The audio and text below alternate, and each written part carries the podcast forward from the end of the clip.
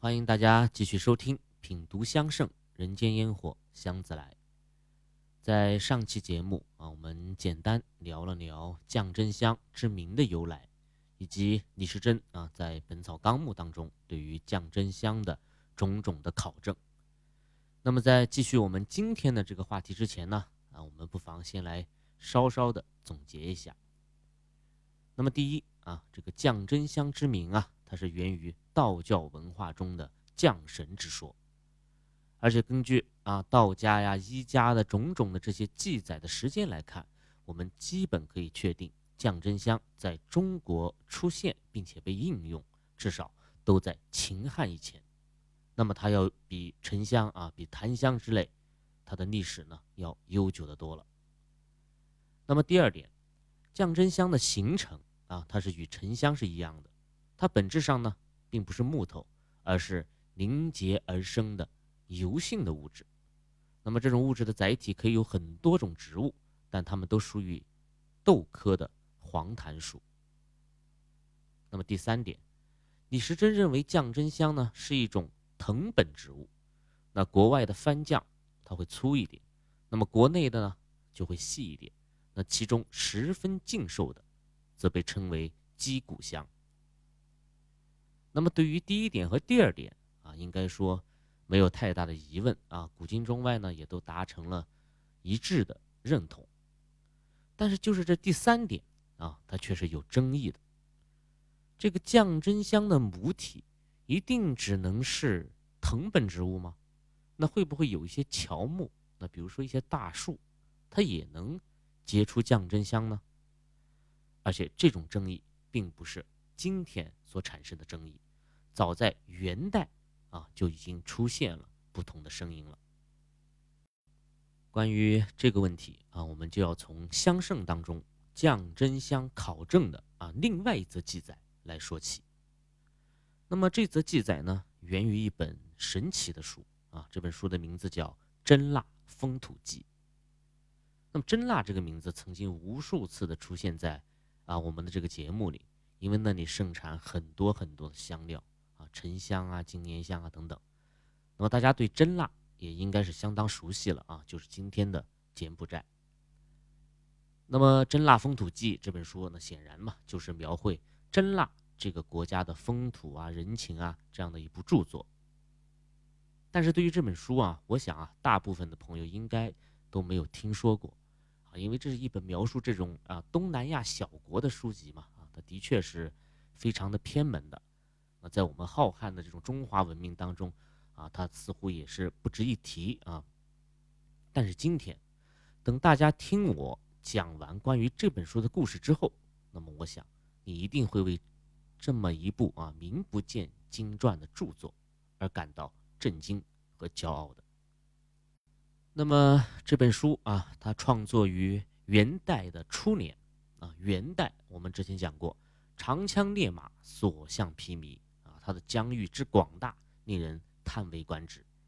那么元史当中啊，对于大元帝国的这个疆域的记载啊，它是这样说的：东晋辽左，西极流沙，北于阴山，南越海表。汉唐极盛之时，不及也。啊，这句话说的很有底气啊。因为它最北边啊，越过了今天的贝加尔湖啊，深入了俄罗斯的这个境内了已经。那么东边呢，则占领了韩国，与日本隔海相望。那么西边啊，当然就更夸张了啊，直抵波斯湾，然后接近地中海。啊，当然这里我们要多说一句啊，就是真实历史当中的这个蒙元啊，它并不是单独存在的啊，与它并立的还有四大汗国。那分别是金帐汗国啊、察合台汗国、窝阔台汗国和伊犁汗国。那么这四个汗国呢，都集中在西边，像中亚呀、波斯湾呐、黑海呀啊这些区域，实际上呢，都是他们的领地。那么这四个汗国呢，当然它也是从，呃这个大蒙古国啊分裂出来的。那么跟元代呢，就是属于这种啊本是同根生，相煎啊很着急啊的这种关系。所以元和这四大汗国之间，它是比较微妙的，如果从严格的历史的角度来说，那如果把他们的这个疆域都算为元，其实是有一些牵强的啊。但是不管这个政权啊如何划分，当年的天下总归都是属于蒙古人的。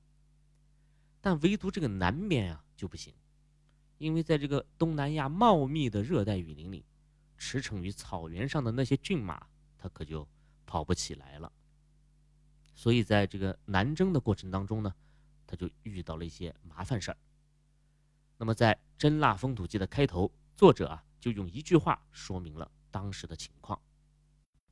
他是这样说的：“他说，圣朝但应天命，言有四海。”所多元帅之至省战城也，常遣以虎符百户，以金牌千户，同到本国，竟为居职不反。啊，这句话的意思就是说，我大元朝啊，承受天命，拥有四海，像战城啊，今天的这个越南北部已经是我们的疆土了，而且呢还设了省。那么，当时负责管理战城的啊，就是我们的这个索多元帅啊。战城当时离这个真腊已经很近了啊，古籍上记载大约半个月就能够到达。所以呢，这个索多元帅呢，他就派遣了一个虎符百户和一个金牌千户啊，这都是当时元代的官员的这个级别，就去真腊呀宣读皇帝的诏令。那意思就是说啊，天下都已经归我大元了，那你们也赶紧臣服吧。可是他万万没有想到啊，这个真腊国王却不吃这一套。啊，他不但没有同意，还把这两位官员呢给拘留了。那大家想想啊，这要是按照元朝的这个脾气，那，泱泱大国岂能受这般蛮夷小国的恶气啊？那不得大军剿灭啊，然后屠城为快嘛？那可是这一次啊，元朝是一点脾气都没有啊，也没有派兵去攻打，因为他心知肚明啊，他是根本打不进去的。啊，这一点倒是有一些先见之明啊，因为就算是后来，啊越战啊，强大的美军也是二十年没有打下来越南啊，所以呢，这个元朝啊，他又一次派出了使臣，啊，还是希望能够说服这个真腊啊归顺。那么很显然，这一次的使团啊，就比上一次带去了更多啊更丰厚的财物啊，或者更加优厚的一些条件了。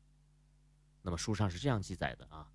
元贞之以为六月，圣天子遣使召谕，比于从行。这句话的意思就是说，公元一二九五年，皇帝啊再次派遣使团出使真腊，而我就是使团中的随行人员之一。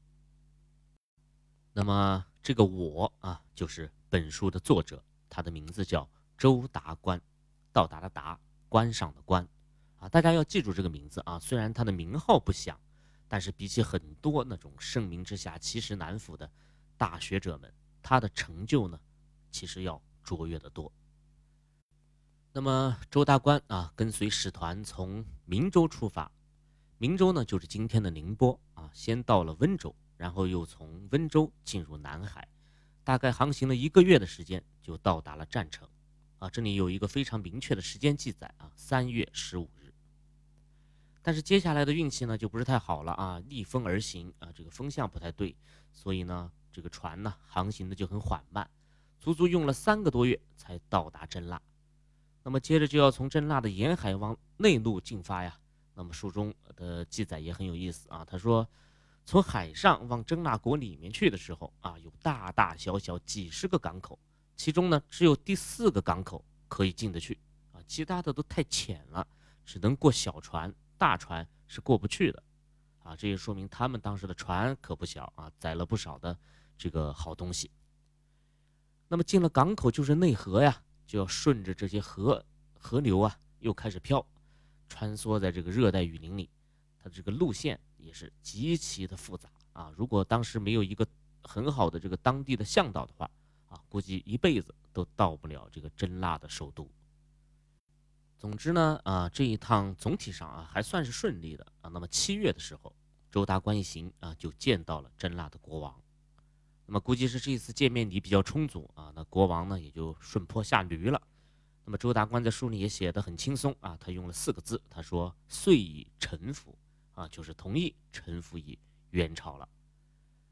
那么这个任务完成了就得回国呀，哎，但是回去的时候。就没有这么说容易了啊，有很多原因啊，比如说啊风向不对啊，比如说河道里赶上了这个枯水期啊，水位不够承载这个船啊等等，所以呢，这个使团就只好待在真腊啊，就来等着这个气候的各种条件的符合。那么这一等啊，就等了一年多，也把这本《真腊风土记》啊给等了出来。那么周大官啊，他是上邦的这个使臣呐，所以在真腊呢，他就受到了很好的待遇啊，不管是皇宫大内还是田野山林，他都跑了个遍啊，而且把真腊的这个人间百态呀、世间万象啊啊，都一一的给记录了下来。呃，大家要知道啊，中国古人呢获得这种出国的机会啊，它是十分难得的啊。之前我们也讲过很多次，只有国家的力量和信仰的力量。才能到达远方。那么周达观啊，他就属于这个前者啊，而且呢是天意使然啊，气候方面的原因导致他不得不在当地逗留了一年多，所以这本书的出现完全就是一个巧合。那么《真腊风土记》拢共啊只有八千多个字，但是他却写的是面面俱到啊，记录的是非常详尽。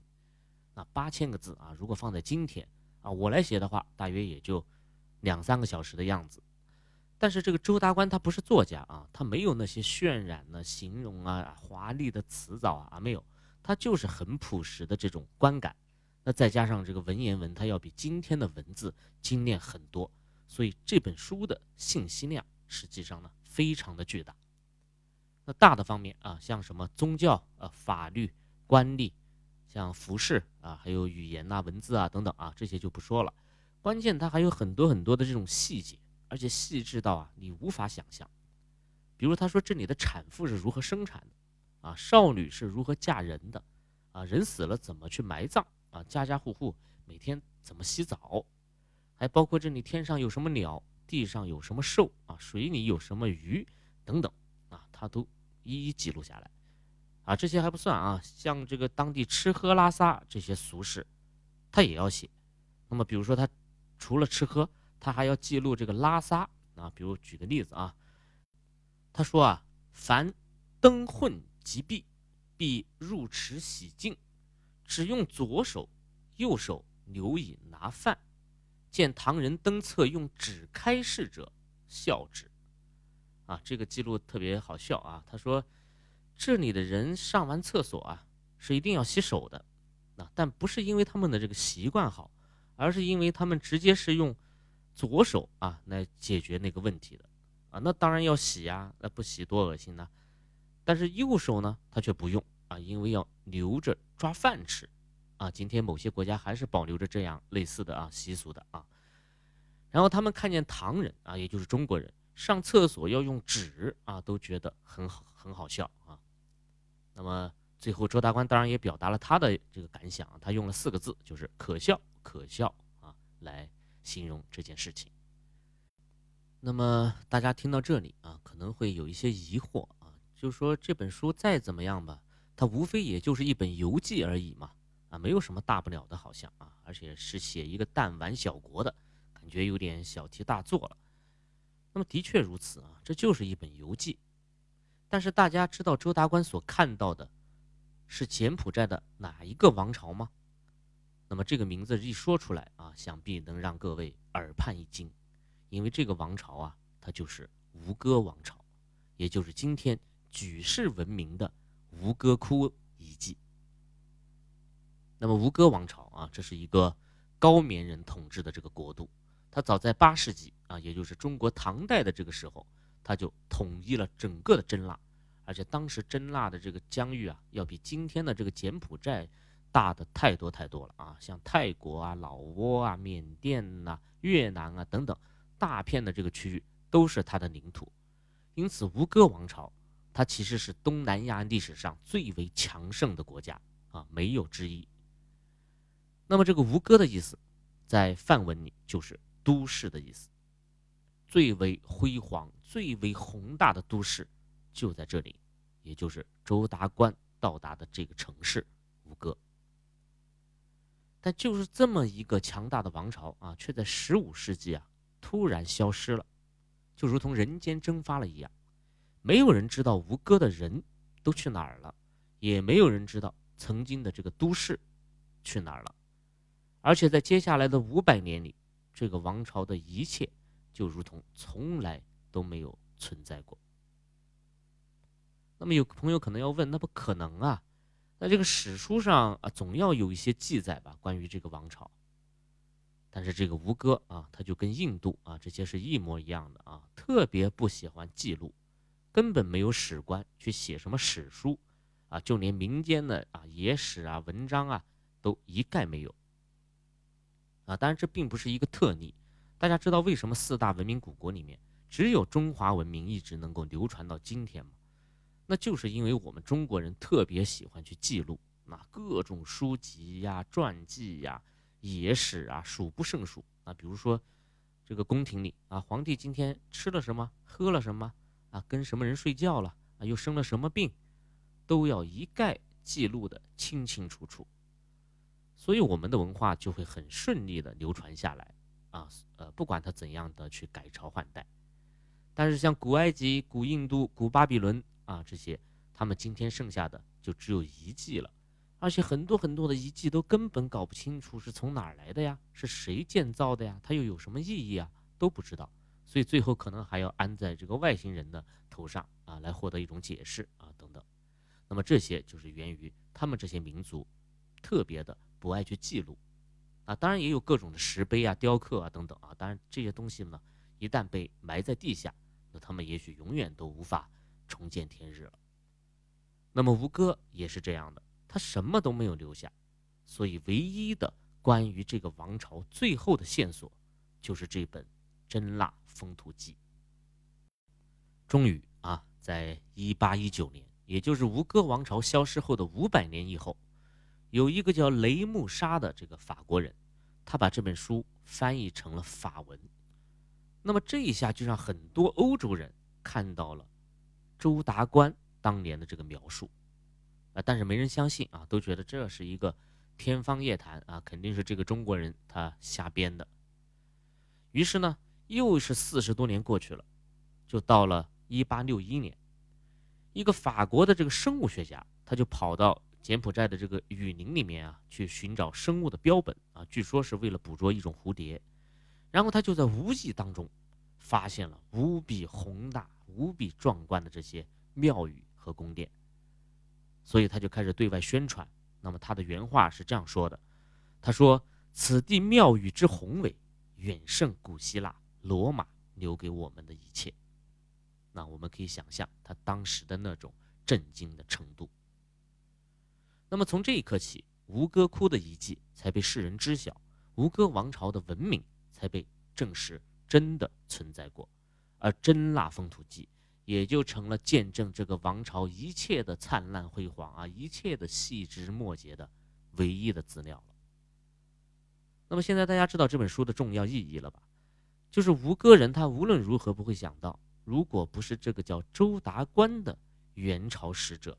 因为偶然的天气原因，在这里被滞留了话，那么他们的整个文明将不复存在，啊，即使这些遗迹可能后来会被卫星啊、被无人机啊等等发现，但它也将是一个没有血肉的文明。而周达观，他让吴哥复活了。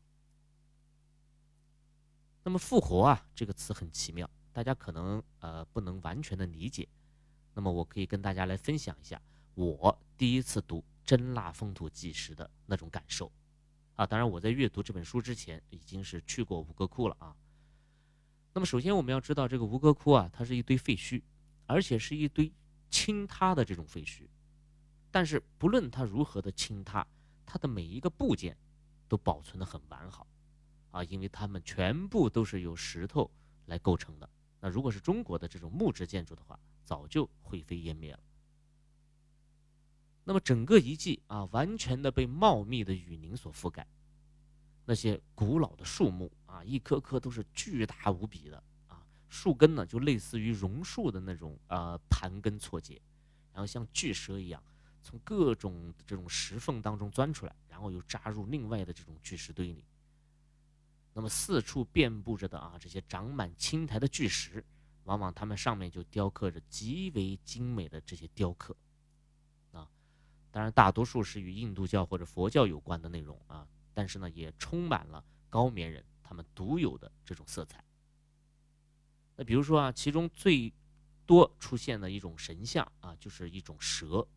那么后来呢，我在吴哥啊当地的这个博物馆里也是了解到啊，这种蛇呢，其实它是源于佛教文化的，也就是佛陀啊当年在苦修期间啊遇到了七日的这个暴雨啊，当时就有一个眼镜蛇撑开身体为这个佛陀挡雨。那么这个蛇呢，就是眼镜蛇那迦。那当然，这个吴哥的这种那迦蛇神呢，它确实有七个头的啊，不是一个头，七个头，而且各个头的这个面目面容啊，都非常的狰狞。那么最大的啊，这个那迦的雕像就在进入吴哥王城的这个入口的地方，那里有一座很大的石桥啊，都是由很大很大的那个石条啊垒成的，很古老。那么雕塑呢，就分列在这座桥的两侧。然后每隔几十步啊，还有类似像狮身人面像那样的守卫，啊，一个一个都很庄严啊，都很凶猛。那么我第一次看到这些啊，我还是真的有些被吓到的啊，就是那种威严感，那种步入皇城的时候的那种紧张与惶恐，全都会因为这些雕像从心底升腾起来。那么我们再来看看周达观在七百年前的描述啊，他在第一章《城郭篇》里面。就这样写道：“他说，城之外巨壕，壕之外皆通衢大桥，桥之两旁各有石神五十四枚，如石将军之状，甚巨而凝。你看他所看到的跟我所看到的完全一样。城外是一条巨大的河流啊，这个河流上面都是通衢的大桥，那么桥两旁各有石头雕像啊。”五十四座啊，他还去认真的数了一下了，每一个呢都像石头将军一样非常大，而且狰狞无比。那他又接着说：“桥之栏皆石为之，凿为蛇形，蛇皆九头，五十四神皆以手拔蛇，有不容其走逸之势。”啊，意思就是说这些这个桥的栏杆啊，也是石头做的，而且呢。还雕成了这个蛇的样子，蛇呢还都有九个头，然后呢有五十四个这个守卫啊，都用手拽着这些蛇的头，就像不让他逃跑一样。那么你看周大官在这里就描述的非常仔细了啊，他比我看的更仔细，嗯，连这个桥的栏杆上雕刻的什么，他都记录的清清楚楚，啊，当然我不太明白为什么他说是九头的蛇，而我看到的好像都是七头的蛇。啊，当然这个并不重要。那么又比如说啊，当时我在呃这个吴哥的皇宫的大门口啊，那里有一条河，那么河对岸呢有很多座佛塔，都不大，但是很精致，有很多游客就在那里照相。但是这些佛塔都是干什么用的呢？呃，没有解说啊，我也不知道。呃，但是有点奇怪啊，就是因为你即使用来做祭祀，你不用一次修这么多座在这里呃摆着呀，那么。回来以后看《真腊风土记》，那么周达观呢就在争讼啊这个章节里面做出了解释，啊争讼就是诉讼啊争斗这个意思。他说真腊这个地方很奇怪，那民间的诉讼啊，即使是很小的事情，都要报告给国王，由国王来评定是非，然后给出各种各样的这种惩罚。但是其中有一项啊却是例外。书中是这样说的：“他说，两家争讼，莫便屈之。国公之对岸有小石塔十二座，令一人各坐一塔中。意思是，当没有办法判别谁对谁错的时候，那么在皇宫对岸有十二座小石塔，那就让当事人啊，每个人分别坐到一个塔里面去，或坐一二日，或坐三四日。”那么，这么多天过去，如那个有错的那一方，要么会出现证据来证明他的错误，要么呢，他就会生病啊，生毒疮，然后咳嗽、热症啊等等，而没错的那一方呢，自然就相安无事。那么，这种处理诉讼的方式，在当时的真腊就叫做天狱啊，天空的天，地狱的狱。那么你看，如果不是周达观啊，如果不是真腊风土记，任凭谁也不会想到这些小石塔还有这么种啊奇怪的功能。那么除了这些啊，周道观也对当时的人物啊这个风情做了很多的描述，比如说当地的僧人他是什么打扮啊，男人穿什么样的衣服，女人啊又戴了怎样的发饰啊饰品，然后这个国王他都是怎么出行的啊，仪仗队伍是什么模样，妃嫔们又长什么样，然后这个沿街的小贩啊，他们都在卖什么？啊，有什么商店？等等。非常非常的多，所以在我的脑海里啊，我走过的那些废墟、那些崩塌的神庙啊、凄凉的宫殿、荒无人烟的城池，全都因为周达观的记载而火起来了。那街道上人来人往，形形色色，那偏袒右肩的佛弟子就穿梭其间。那宫殿里的国王头上他一定戴着金冠，啊，脖子上一定戴着这个茉莉花的项圈。啊，妃子们身缠花布，头顶着硕大的珍珠，然后街上小贩们不停地吆喝着售卖着各种各样的当地特产，而且还特别喜欢跟中国人来交换丝绸、茶叶、金银这些上邦之宝，啊，等等。总之，这个真腊它变得五彩缤纷、活灵活现，千年的废墟突然间就有了血肉和灵魂。所以去过吴哥窟的朋友们啊，一定要来看看这本著作，你会感到与我同样的奇妙感，啊，当然还没有去过的朋友也一定要去啊。这个东南亚除了阳光海滩，吴哥的文明更加不容错过。那么好，我们说了这么多啊，该回到我们的这个主题了。那周大官当然也详细的记录了真腊的知名的特产啊，像象牙呀、犀角、蜂蜡呀等等。那么其中。就有降真香，那这些信息呢就被记录在了《真腊风土记》的出产啊这个篇章里，而且呢被周家胄载入了香圣。那么他是这样说的：降真生丛林中，番人颇费砍啄之劳，盖此乃树之心耳。其外白木可厚八九寸，小者亦不下四五寸。